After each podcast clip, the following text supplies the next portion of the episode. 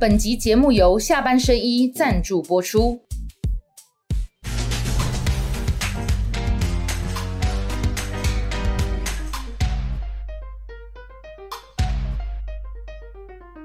下班来聊一聊，下班和你聊，各位网友，今天跟大家聊的是大人物，重量级，有帅度，历任战神黄国昌。主持人好，学霸好，各位网友大家好，我是黄国昌。好，那国昌的介绍还没结束，雪宝等一下再来哈。嗯，不但是立院战神，还是什么？还是台湾民众党的不分区立委提名人黄国昌。还有第三个还有第三个，，A K A 保龄球全岛王黄国昌。你有看到你不是七次全倒？啊？对啊，对啊，他打一局七次全倒、哎你们你们的那个广而且你全倒以后，耶，对不对？蒙到的，蒙到。好啦，国昌有这个打保龄球的全倒，其实等到明年选后日子没有那么热的时候，我们去拍一集，好不好？我们俩来 PK 打保龄球。没有问题真的吗？没有问题，没有我问题。们跟你要不要练啊？练一下。说到做到。我以前大学是很会打，虽然我已经二十年没打了。可是感觉国哎昌老师现在站立我还没有介绍你，你就聊起来。下班甜心雪宝，那这样我去当公亲好了，你也会打啊当你们的裁判好。你也会打保龄球吗？我懂规则。我跟你讲，我上次跟国昌在讲这个，是因为国昌喜欢打保龄球，我还想嗯说，我们要做一点会这个流汗的运动。国昌当场用这种表情，一起去攻下啊！打保龄球是不会流汗啊，你来打看看。我每次去打的时候，因为打保龄球主要是陪我儿子啦。嗯，我现在的运动就是儿子喜欢做什么我就做什么。嗯，那我去带他去打保龄球的时候，以前我带一包卫生纸去，打完六局或八局，那包卫生纸就没了，全部拿来擦。等一下，国昌容我这样问，你为什么不带毛毛巾，对。对，所以我后来就学乖了，就变毛巾，对不对？就变毛巾了。哦，我有一次打到隔壁的阿贝跑过来跟我讲话，嗯，说我觉得你打保龄球很有，呃，非常有效率。看你流汗流成这个样子，运动量够。哦，是吗？但你的汗会不会多到滴到跑道上，然后换你儿子去打的时候，咻，对吧？有了，所以在洗沟了。所以常常还要擦地。是哦，所以哎你是很会出汗的呀。是，我算是很会流汗，哎，打保龄球打到全身汗哦。全身汗。你下次跟我打一次你就知道了。哎那你打打保龄球的时候，表情能做傻娘来吗？没有了，没有了打保龄球还要这样子，耶！没有，没有。那你会害怕吗？不会啦，不会，不会，不会。好好，哎国昌会打保龄球哦。那个把你最高分数报给大家听一下。这真的是懵到，在你节目上讲我就不好意思了。这真的是啊。来，多少分？目前最高分两百五十四分，两百五十四分。254请问当初你有几次全倒？呃，前面连七嘛，后来断掉，再一次全倒，后来就是十倍的到底这样子。哎，连七再加一次，然后后面很 spare 到底。所以我刚刚有没有讲连七次全倒王黄国昌有没有？有。全倒王黄国昌。我觉得哈这一集的节目播完以后，我再也不敢走进保龄球馆不馆。会，我告诉你，可能会有台湾的保龄球馆啊，可不是那保龄球设备讲说，那我们可以找黄国昌来代言，对不对？你就会出现在保龄球馆那边有没有？你就变成 model，然后代言个保龄球剧，好不好？OK OK，好，要进立院哈。我们请雪宝先跟大家讲一下，现在目前的这个，我都以为老师要转了。我们本集并不是保龄球这个推广节目，但黄国昌是个保龄球爱好者。我们等选后再来聊运动的部分，先来谈一下总统大选跟立委选举，明年一月十三，再过不到两个月就要投票了哈。嗯目前的情势如何？我们请薛宝先跟大家讲一下好，先跟大家讲一下，因为十九号的那一天呢，就是民众党其实有办一个造势活动嘛。那里面呢，其实柯文哲有明确的表示，他说要用民众党总统的候选人的身份拼到底，然后主要是他不会民违背民意，然后也不会背弃所有的群众，好然后希望可以团结所有台湾的力量。好，这是拼战到底嘛哈。对来，我再看一张，来，再来。然后另外一张呢是喊话，就是因为那个九份民调嘛，这几天吵得沸沸扬扬的。然后呢，侯友谊就有说，哎，要不要再来直播，然后大家重新检视一下这个民调的内容。嗯，这个是侯友谊的表好态。，OK，好，谢谢雪宝嗯。我我我其实今天请国昌来哈，我先跟大家报告，我没有设定任何主题。第一个，是跟国昌是好朋友啦。嗯。第二个，国昌现在目前 他对于要进立院的事情，他自己会讲。嗯，哦，不用我多问。那开始雪宝 Q 的这个其实就是总统选举的部分。是，那国昌这次并不是总统的候选人，当然不是。那大家都在讲说，如果找不到好的副手，侯友谊说不定就去挑他部分区名单里面的韩国瑜跟柯志恩就去了。是，嗯，民众党会有民众党会有这个问题吗？呃，老实说，我并没有参与到这个层次的讨论。你知道我的意思是什么吗？我听不懂。我的意思是说，如果侯友谊找不到柯文哲搭档，因为侯友谊希望柯文哲当副手嘛，对不对？那柯文哲要是决定自己选，他的副手就不是柯文哲。那国民党可能回去不分区里面去把第一名韩国瑜、第二名柯志仁找来当他的副总统。我不知道啊，现在不知道。是，嗯。那这个是国民党的部分。那因为你现在已经加入民众党，是。如果柯文哲最后没有找到这个。呃，就是侯友谊当当副手，那势必要找另外的副手。是有人说可能跟郭台铭合作，赖佩霞，或者是黄珊珊，或者是周开莲，或者是郭台铭本人。嗯，那你身为不分区名单里面的立委，你有可能明明谈好了是来当不分区，就后来变成副总统候选人吗？就我个人而言，绝对不可能。你也不会，你也不会，你也没有这个想法，对不对？没有。哎，好，OK。那你怎么看？刚刚雪宝在讲了哈。对。因为现在播出，因为这个情势变得很快啦，我们就谈看法就好了。因为说不定。我们节目播出的这个时候，哎，就凌晨了，就是谁谁知道哈？但是对于柯文哲讲说要用民众党中的候选人拼战到底，嗯的这句话，你的解读是什么？或是你认为大家应该怎么做正确的解读？礼拜天下午那一场新北的造势大会，你也在嘛？我人在现场，你也在，对。那我必须要说，呃，人在现场的感觉是很震撼，而且很感动。那柯文哲做出这样子的宣誓，我相信应该是台湾民众党绝大多数的支持者，大家共同的心声。但我自己感受到柯主席他承受非常非常大的压力，真的，在他那个位置不容易，非常非常大的压力。所以我相信啊，他做出那样子的宣誓，但是他还是试出最大的善意。团结一切可以团结的力量，那目标就是希望在明年的时候达成政党轮替，能够筹组一个用人为才、跨越党派的联合政府。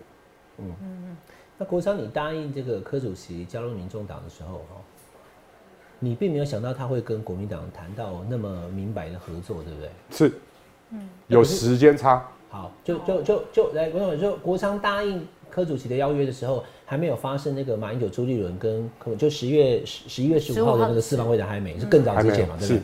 那你你自己内心，我不知道你可不能讲了哈。是，我也想问你这个问题，因为你答应的当下的设定状况就是台湾民众党要拼嘛，是，那你愿意成为其中一份子，尽一份力量嘛？是。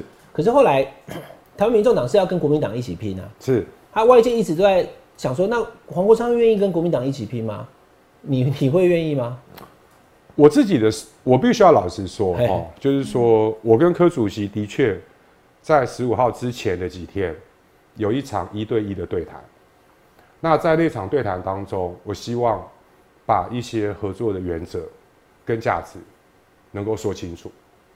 那那一天十五号的时候，我看到了那个会议，我真的吓一大跳。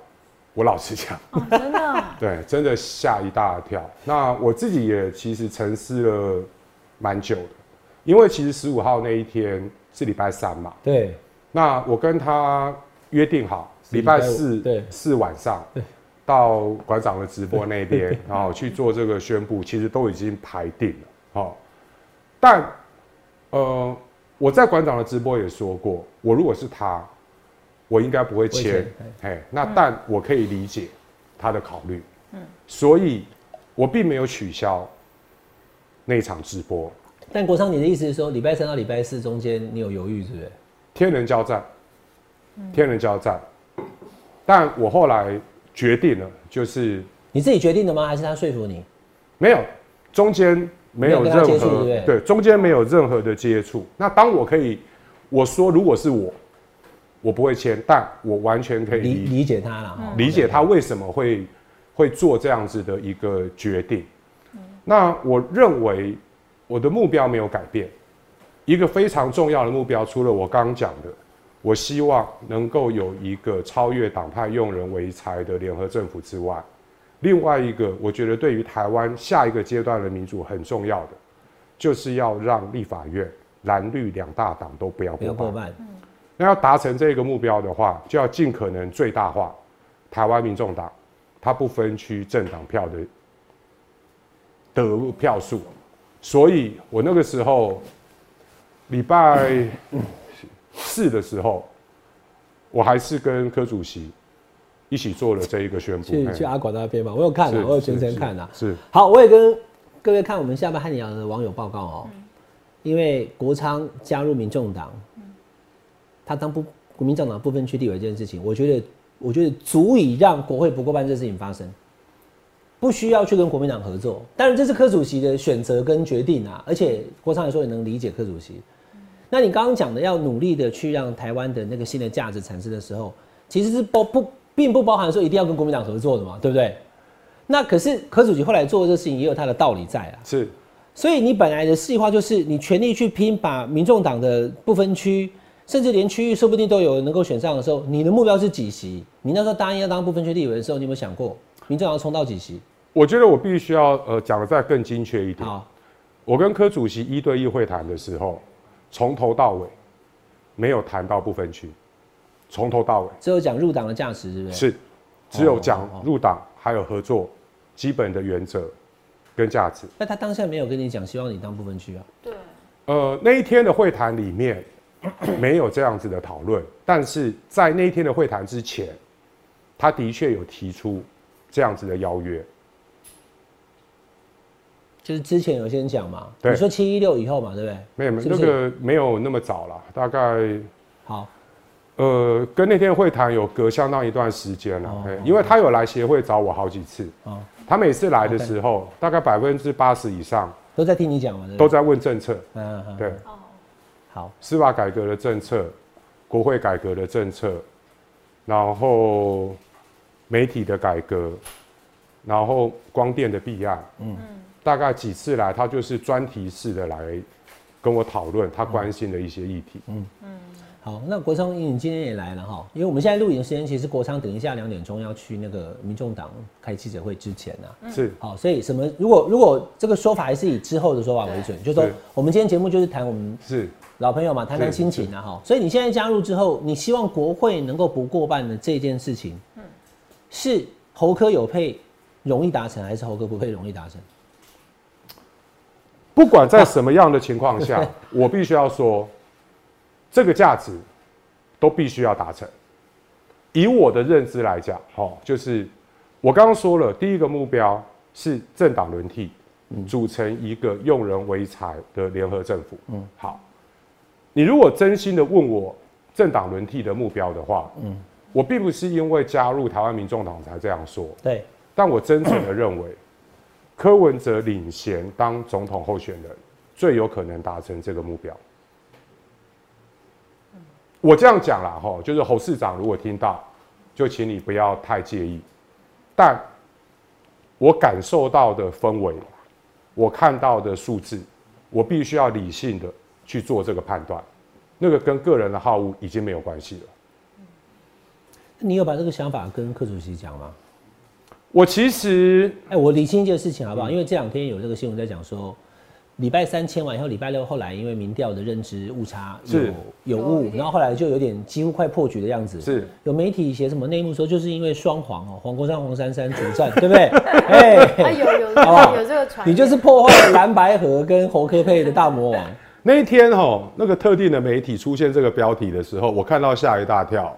我第一个感觉是躺在家里也中枪。关我什么事？现 那第二个事情是说，我还原实际的状况。好，他们民调专家晚上要去谈判的那个白天，的确内部有一个会议，那个会议他们有找我去，但我去主要是提供，我觉得在进行这，因为那时候有几份民调根本都还不知道，完全不知道。对，他就是用捞的嘛，谁知道到去对对对对对啊收集资料，然后检视民调，对啊。那因为我以前自己在做研究的时候，我虽然是一个法律学者，但我在中研院做的很多研究都是跟经济学者一起合作，我们用统计的方式在研究司法制度的成效。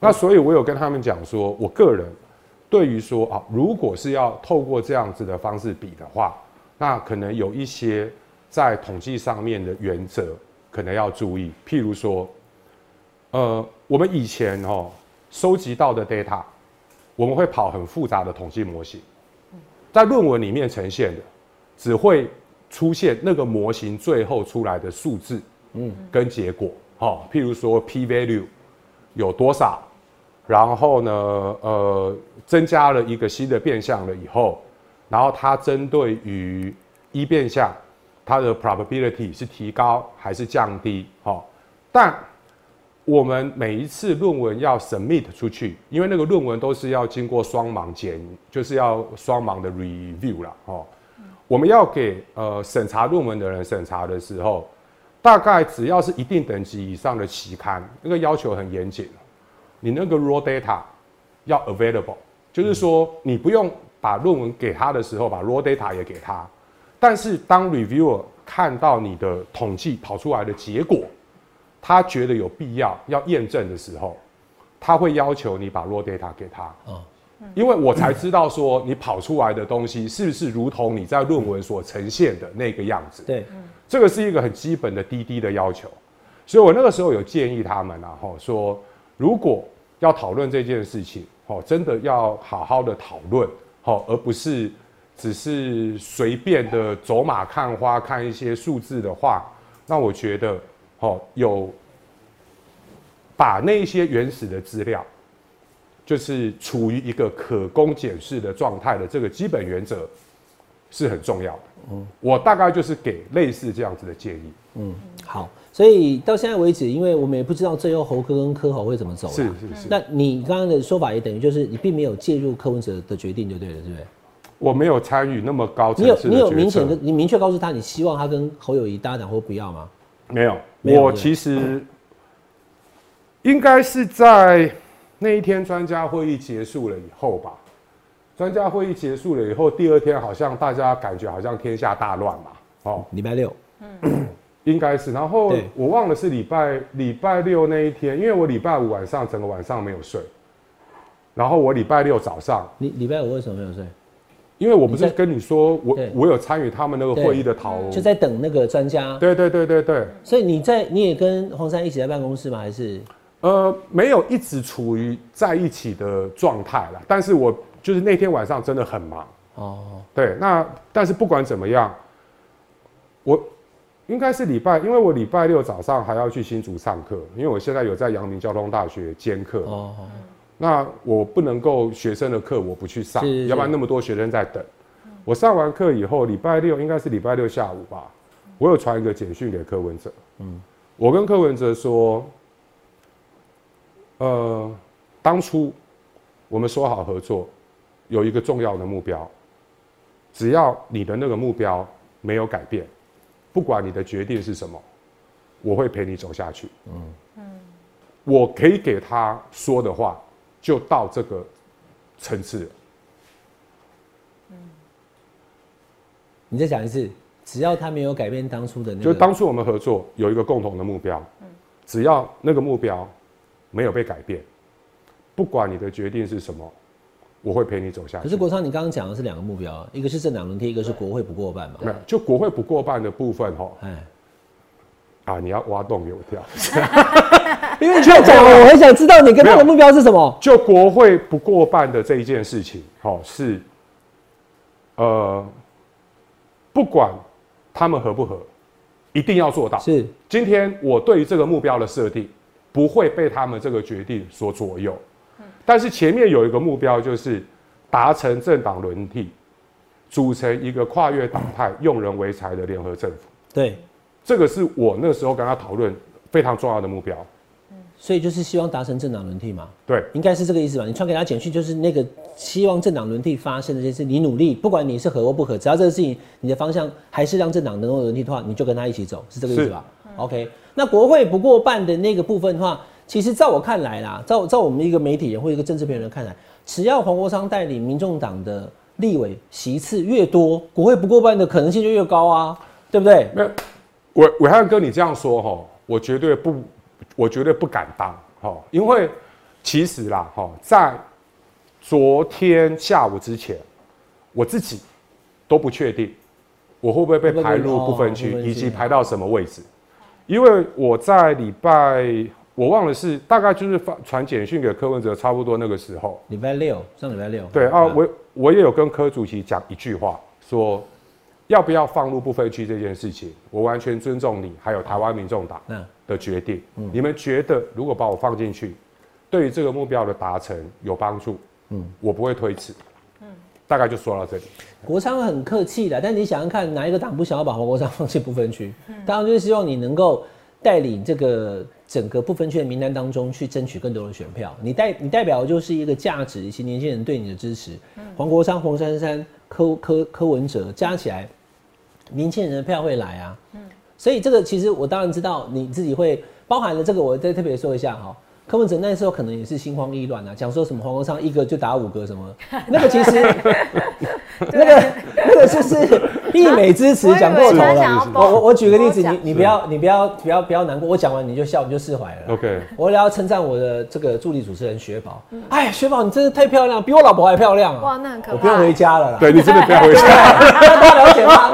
就柯文哲他等于就是他为了太高兴了，要称赞黄国昌。但是他就，但他没有那个意思啦，他没有那个，他也不会认为他现在目前五个不分区的民众党立委的东西都加猜，他也不是这样想。不过，其实民众党五个不分区的表现，其实我觉得可圈可点。那大家如果礼拜一晚上有看我 YouTube 直播，因为我会带大家看上个礼拜立法院发生，大家只要有看就会知道说，其实我 Q 台湾民众党的立委的比例，还不低，而且咨询看起来的表现都相当好。我去你的直播的时候，我记得还有我们是看新北市议会，对，但是那有是有议员啊，也是民众党的陈世轩，对对对对对对，所以国商都会哎，但是你讲到这个，我这个顺带一问哦，因为照这样看起来，明年二月一号你就要建立法院了，那你的那个直播还会继续吗？大家都很期待，想要问这个问题。对啊，呃，二月一号以前绝对不会会一定会有，那二月一号以后就再看看，或许。时间会调整，但是直播会继续。因为我以前在立法院服务的时候，我有个习惯，就是会跟大家报告我这个礼拜在立法院做什么。那那个时候的直播，通常是在礼拜天晚上播。我礼拜天晚上会直播。你在立立委状态的黄国昌就习惯在礼拜天，是不是？你的意思说你要把它换？可是你现在，等一下我问你哦，如果你当立委，礼拜一晚上没有办法直播，因为你就会牵涉到了说时间上啊，哈。还有礼拜二的会，礼拜六院会是对，所以是不是礼拜一最适当？还是调回去以前还在立法院服务的时候，我习惯是在礼拜天晚上做直播，时间可能会调整，严谨的，但是直播会继续。因为我以前礼拜天我还在立法院的时候，我礼拜天的时间，呃，大概百分之七十的时间是留在立法院的办公室准备。下个礼拜的咨询，你当立委的时候，你礼拜天一整天，百分之七十都还在立法院的办公室。对啊，我在准备。那你怎么打保龄球？我在准备咨询啊，写法案啊。对。哎，那你当立委的时候，就其实郭昌有跟我讲过，我现在是假装不知道，要问一下。你当立委的时候，你就是拼死的在做就对了，很累，是不是？很累，非常累，非常累。所以我那时候礼拜天都还在办公室准备下个礼拜的所有各个委员会、各个院会要要要讲的东西，然后准备到傍晚的时候就准备回家直播了。嗯，所以你当立委的时候也有带你儿子每个礼拜打保龄球？没有，我其实哦，你儿子，你等下回家看你儿子有写纸条给你爸爸，我其实不赞成你。对，有可能。二零二零以前，二零一六到二零二零那四年，几乎没有什么太多的。放松或休闲的时候了，就是陪小孩子的时间真的很少，所以二零二零离开立法院以后，我其实一直想办法要弥补那段时光，所以我离开立法院了以后，对我来讲，小孩子想做什么，我能够陪，我都尽量陪。嗯，所以我那个时候有带我儿子去学过拳击，有带他骑自行车，然后后来他喜欢保龄球，陪他打保龄球，因为我会。开始打保龄球这件事情，完全就是为了他。所以你以前没有打哦？很久，二十岁的时候，三十年前吓我一跳，啊！你这样还可以七次全倒。哎，等一下，我讲这个中华队会带叫你参加亚运，我跟你讲。不行，因为要先当不分区立委。当不分区立委哈。好好好，那不分区立委名单哈，现其实基本上呃公布之后，我我也不适合叫国昌去评论，因为名单不是国昌挑的，是你只是其中一员而已。这你我你怎么叫黄国昌去解释其他人为什么进来？这个这个这个不合理，我不问。但是我要问就是说，刚刚那个议题，我相信你已经讲了啦哈。可是大家会希望就是说，你会希望柯文哲自己选，还是跟侯友谊大家一起选这个问题？有明确的表示吗？还是说不太适合？你现在这个时候就尊重他，我老实说，在这个时候真的不适合就，尊重他，对不对？尊重他的决定。嗯那政党轮替来讲的话，要选民进党怎么做是最有效率的？嗯柯文哲当政的，我真的很认真的哈，我真的不是因为参加台湾民众，我知道，我知道。现在我才讲这样的话。你真的如果有去观察年轻选民他们的投票习惯、他们的意向，你会很清楚的知道，你会很清楚的知道为什么会是这个样子。甚至，哈，我觉得现在某个程度上面来讲，不是单纯的那种统计上大家在吵到底是正负三还是六的问题，那个不是 point。你真的看了足够的民调了以后，你会很清楚的发现，真的柯文哲领先，才最有可能达成政党轮替。那如果国民党没有愿意让柯文哲当正的，柯文哲是不是应该坚持自己选？我我我必须要说啦，哈，因为在现在这个 critical 的 moment，我真的就放不太给放给柯文哲自己决定的啦，不太适合表达自己太强烈的意义。我我看他礼拜三接受，就是礼拜三之后晚上不是上谢谢振武的节目吗？我都有看。嗯然后礼拜四晚你跟阿管还有那个那个主席一起直播。其实我觉得他那两天的状态有一点不在那个状态里面，是我觉得他有点心就是心烦意乱的样子。是但礼拜天的板桥的拼一次的时候，感觉他又是他又对不对？没错嘛，哈。对。所以那就看最后决定。我们我们我们在谈这个事情，我们不知道最后柯文哲会怎么做选择啦。不过国昌讲的很实在，嗯，我跟国昌也一样哈，就是礼拜三他们最后同意去签那六点的时候，我也是确实蛮惊讶的。是好，那至于怎么合怎么合，这个我觉得就不用让国昌来讲了啦，这些都不重要，因为黄国昌他进到立法院去，那你在立法院以后，第一个就是希望国会不过半嘛，是。那第二个我要问国昌哦，因为其实国昌上我广播节目的时候有谈到一点啊，那这边这边我又让国昌，你可以有更多一点时间再谈，就是，嗯。那你希望你重回立法院之后，有没有什么事情会跟以前不一样，或是说你希望做什么事？我觉得第一个事情哈是，呃，我虽然希望把台湾民众党的政党票最大化，争取最多的席次，但我们要理解一个残酷的现实：绿的、蓝的，谁的席次会比较多？老实讲，在这个时间点，我不知道。但台湾民众党是一注定是第三名。他不会比他们多，对对，以数以数学来讲，哦，对，那但是虽然是第三名，那你就要发挥非常关键的监督力量。非常关键的监督力量是过去这几年我们在国会里面看不到的。过去这八年，过去这八年，我们就打开天窗说亮话，只有民进党不想过的法案，没有民进党过不了的法案。嗯，即使在这样的情况下，民进党跳票的法案非常的多，所以我完全无法认同民进党喊出今年他们国会要过半。你喊这个口号以前，请你先跟整个社会解释，你已经国会过半超过七年多了，嗯，马上这个会期就要结束了。在这八年当中，在这八年当中，那些承诺的法案，你为什么跳票？嗯，你要台湾人民如何相信，再次让你过半会不一样？第二个问题，国会在针对行政权扮演监督制衡功能的时候，当民进党绝对的过半，我们的国会目前二零一六年蓝绿两大党承诺台湾人民的国会改革根本没完成。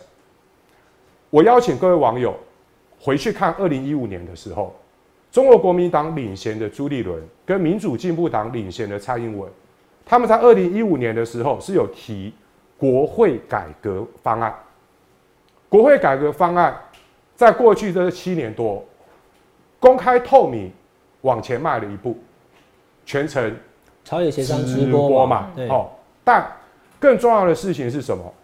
国会听证调查制度根本没有建立起来。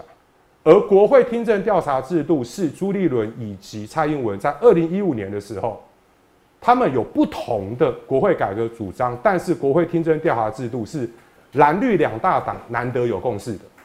七年多过去了，国会听证调查制度一样没有建立起来，所以立法委员他们在监督的时候要资料要不到资料，要你回答问题可以不回答问题。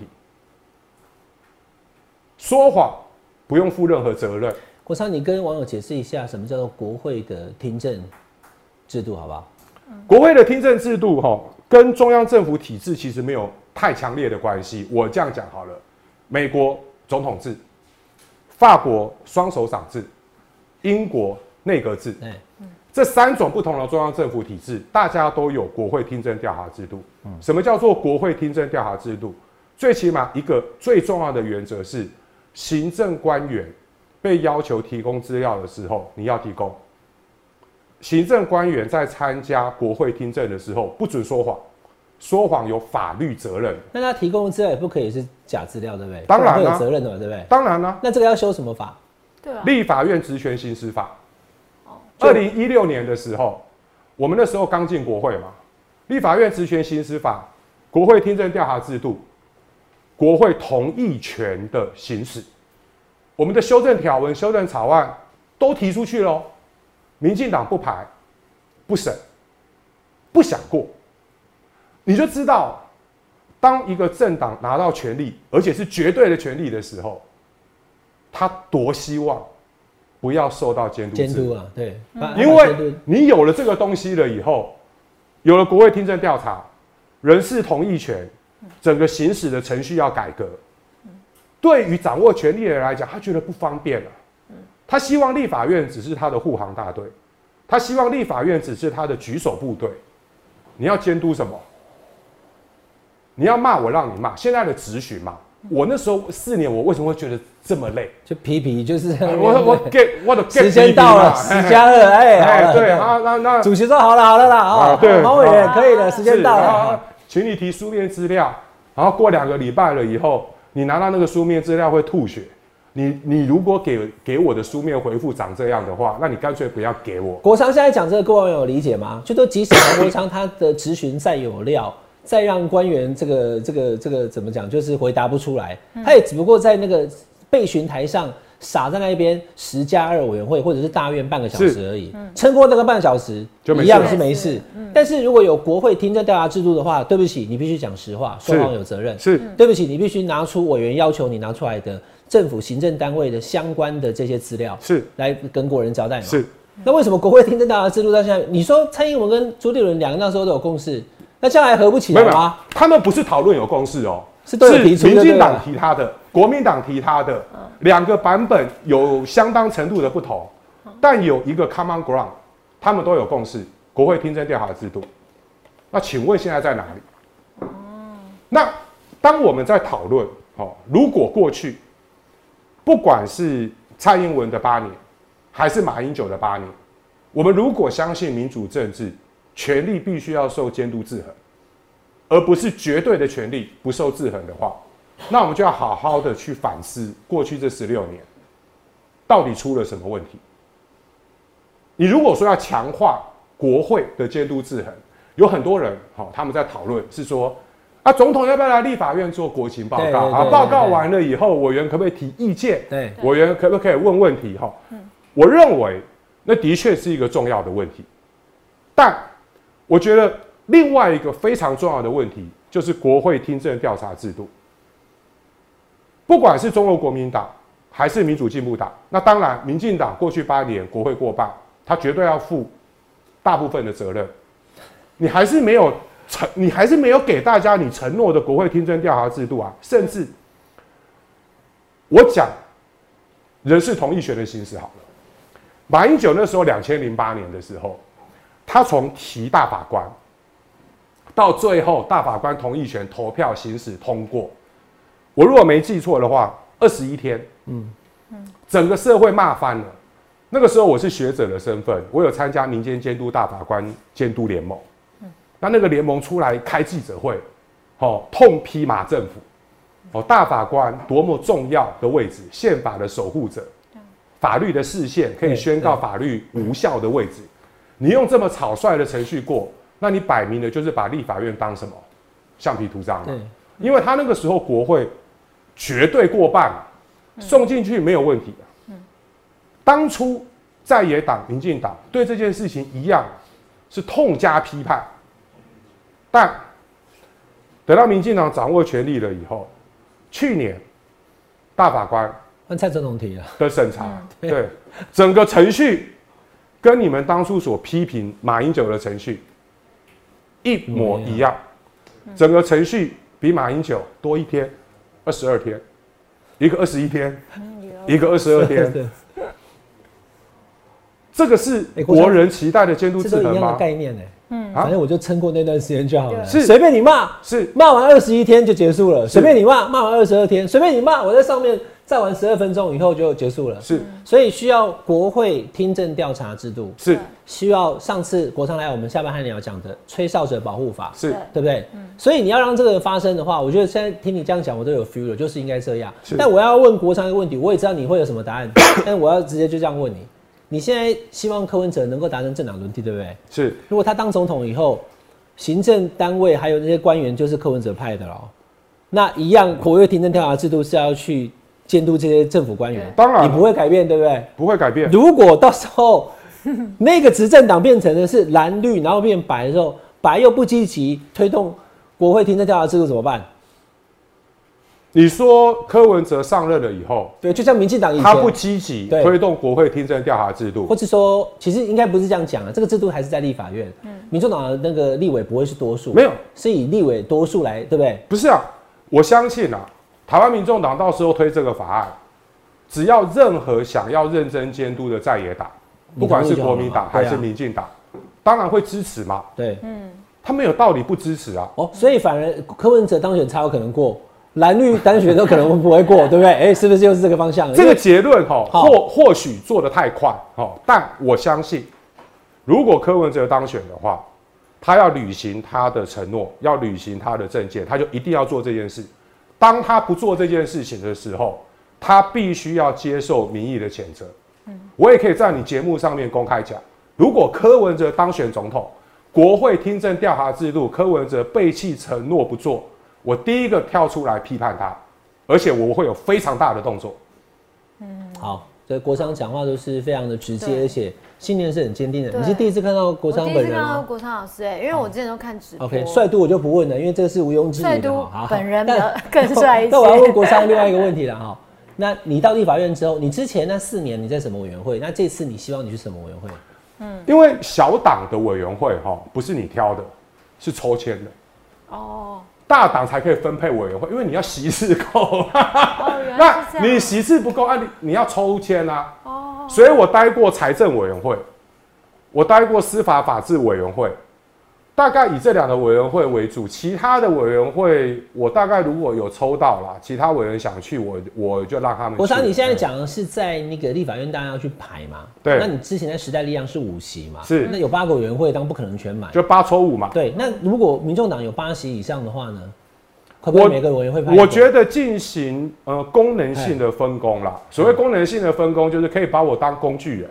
嗯嗯，就要我去哪个委员会我，懂你的意思，我都 OK，就让其他的委员。你就放马过来，我黄国昌八个委员会都可以，这样子对不对？啊，受我误解了啊！对，为什么剪掉剪掉？我为什么我好好的一句你现在知道柯文哲那时候讲一个打五个什么感觉了？放马过来，八个委员会我黄国昌都可以，对不对？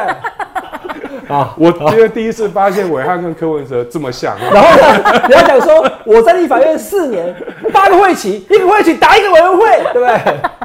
好了好了，我激动了，我激动了。不是啊，因为我以前在立法院的习惯，嗯。我虽然只在一个委员会，但是我八个委员会我都会去都会去啊，对。对，你不是那个委员会的委员，但你也可以去那边开会，哦也是咨询的时间不一样而已，对是是是，持续时间稍微会比较短。嗯嗯，但我的意思是说，因为既然进去的是一个 team，大家就要分工。嗯，那你说你如果问我，你要我重回财政委员会去监督财政部、金管会、对，金融监理、金融消费者保金融消费者保护，哈、这个没有问题。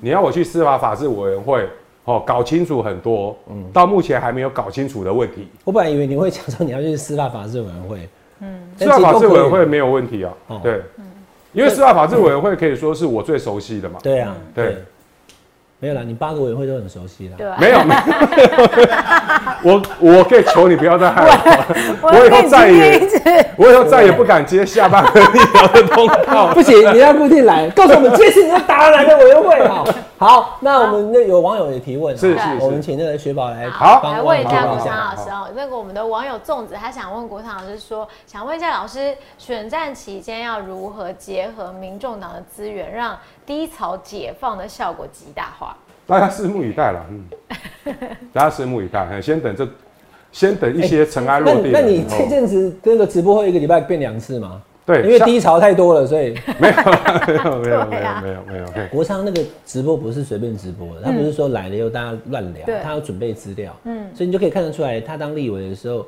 礼拜天还可以花百分之七十的时间在办公室，其实就是这样的。但是，但是一样，他这里反正就一票，而且以当时来讲，时代力量，嗯，五席，再加上民进党实质过半，比较，我相信你那四年也有无力感，对不对？不仅是无力感，有很多哈、是你们在镜头前面看不到的。什么叫在镜头前面看不到？在院会的时候，当你上去讲话，转播的镜头只会 tag 你，看到你跟背后坐在主席台上的院长，对对对，下面你看不到。对，那个时候面临的状况是什么？面临的状况是我上去讲话的时候，下面一堆委员，特别是民进党，就在下面开始喝倒彩，不要再作秀了啦，不要再讲了啦，站在上面哦，他们就在你面前做这样的事情，可是我们看的时候听不到那个声音你。们看不到，你们完全看不到。嗯，你面对那样子的状况的时候，你必须要有很强的抗压性。嗯，我没有办法理解一个号称民主进步的政党，在国会的殿堂上，他的行为举止是这个样子，但我也没有在怕，我说我该说的，我即使知道下一秒钟我按那个表决铃会输，我该说的我要说，要留下记录。嗯，但在那个现场，我必须要说，你的抗压力要非常的强，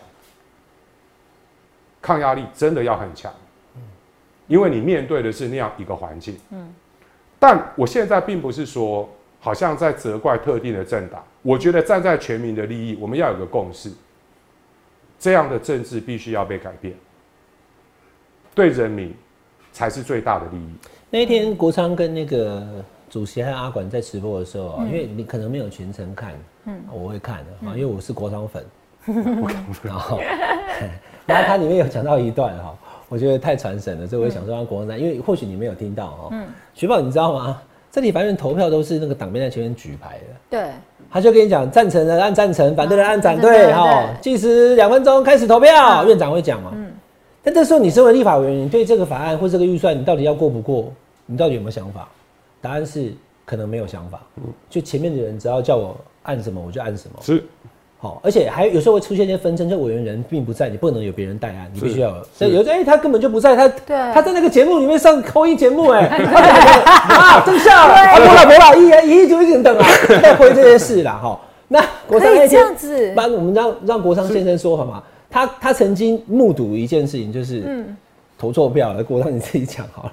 不是啊？就民进党的党鞭会在上面举牌嘛，对，赞成或反对啊，大家就看着牌子投。嗯嗯嗯。然后那个时候在表决一个法案的时候，我坐在下面，我一看，我就说啊，你们的党鞭上面的党团干部举错牌子，因为那个他们的立场根本不是那个样子。对。然后我那时候坐在下面看，其实我一直在偷笑，然后我就在想说，嗯，他什么时候他什么时候会发现？结果时间过过过，快要一分钟快要到了，突然有人大喊：“举错牌子了啦！举错牌子了啦！吼，赶快改投！”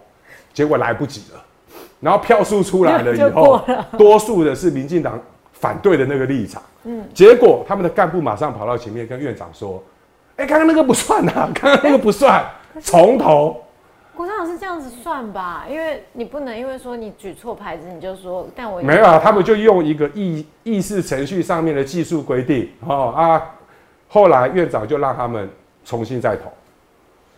啊，如果院长当下才是说，因为投票的行为已经完成了，对七十一分钟啊，那一分钟到了最后一票，因为中间是可以换的嘛。对，是那但是不管怎么样，时间最后那个 deadline 到的时候，嗯，赞成跟反对的票数，它会秀在电视墙上面啊。对，是，那照理讲应该就要列入会议记录，而且就对啊但是那个时候主席马上用一个技术性的理由，让他们重新按表决。那个技术性的理由哈，我现在因为没有办法有没有那么确认就对了很具体。但是大家如果有兴趣，我把那一段。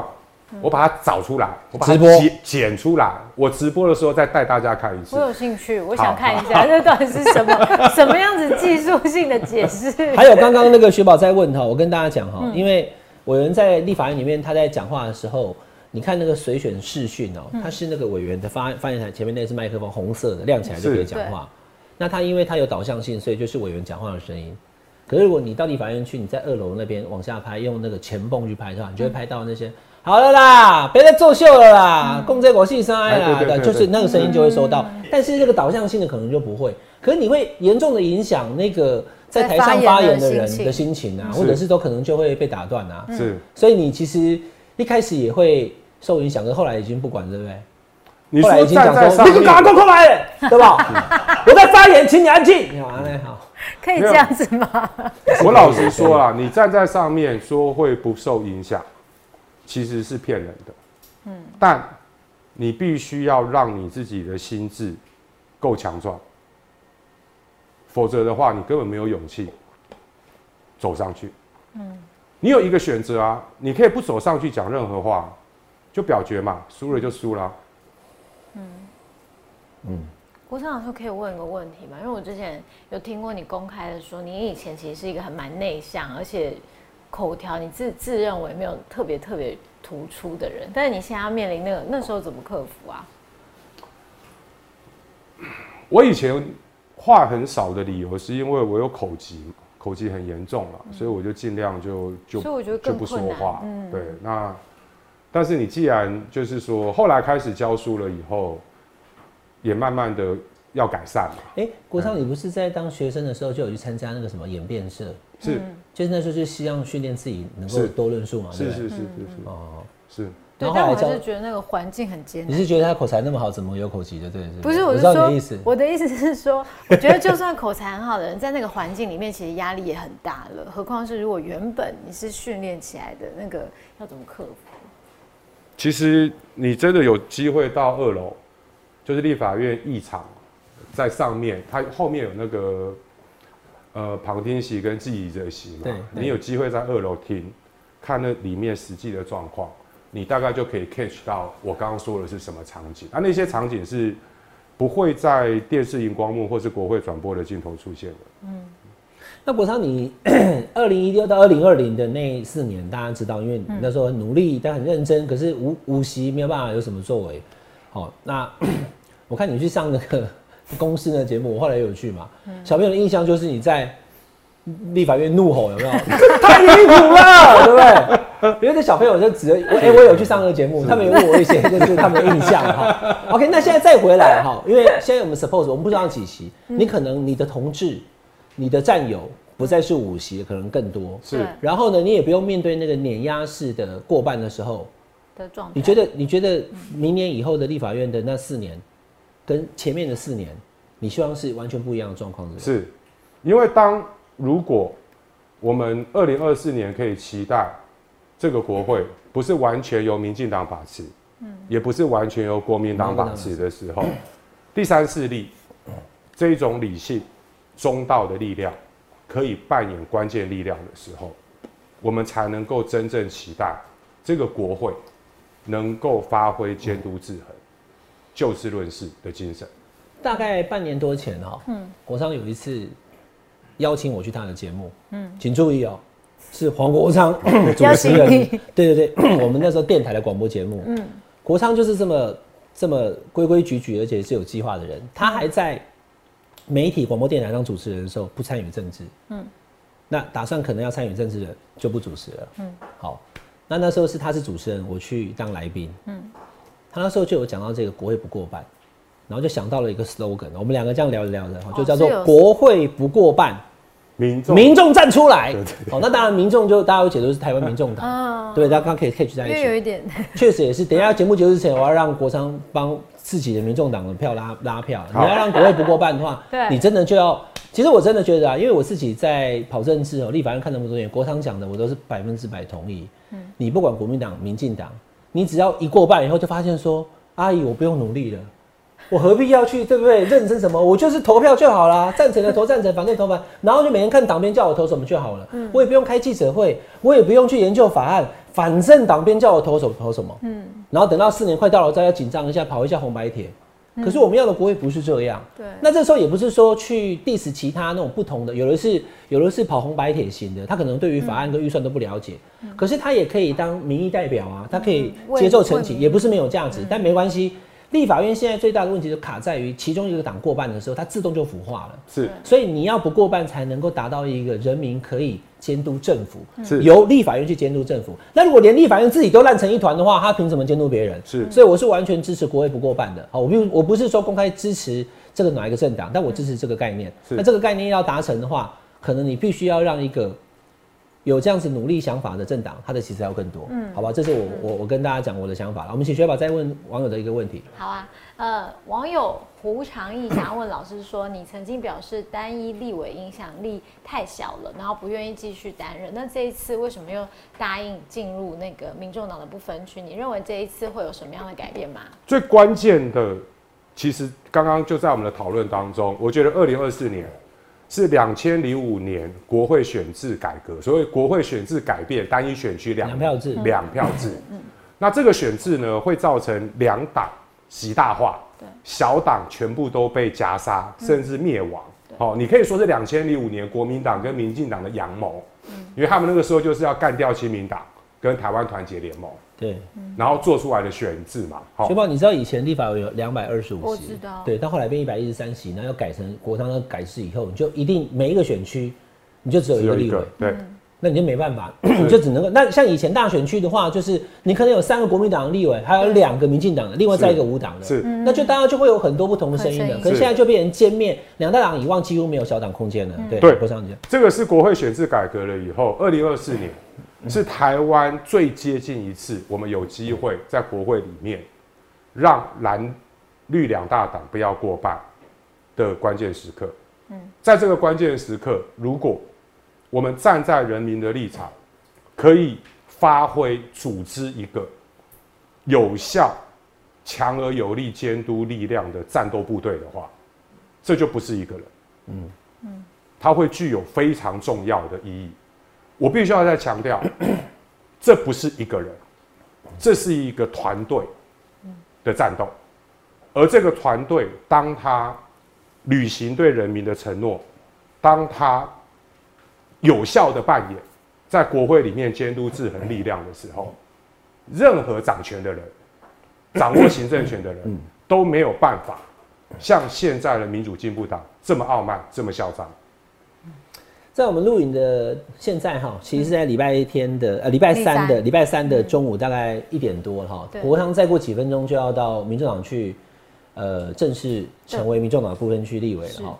那国昌这一次的选举是全台湾的，是。因为全台湾的每一个选民，你手上都有一张政党票，你可以决定黄国昌能不能进到立法院。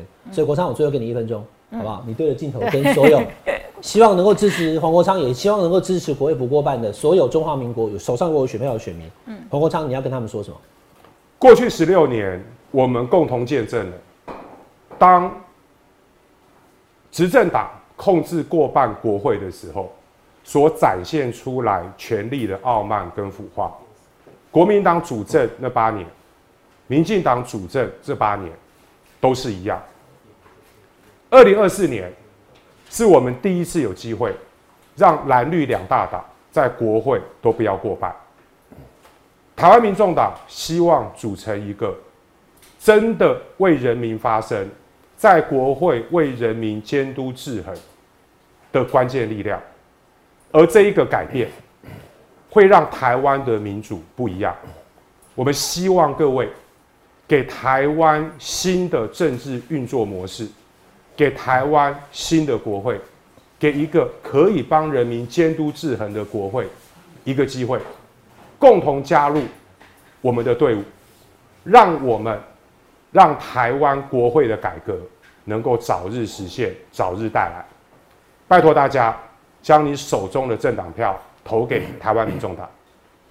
好，非常谢谢国昌哈，学宝们觉得听完以后有点这个情绪。血脉喷张，对，对不对。非常谢谢国昌，国会不过半，民民众站出来，非常期待黄国昌回到立法院的表现。嗯。谢谢伟汉，谢谢雪宝，谢谢。各位网友，谢谢大家谢谢大家，下次再聊拜拜。拜拜。谢谢大家今天的收看。记得要订阅下班和你聊的频道会员哦。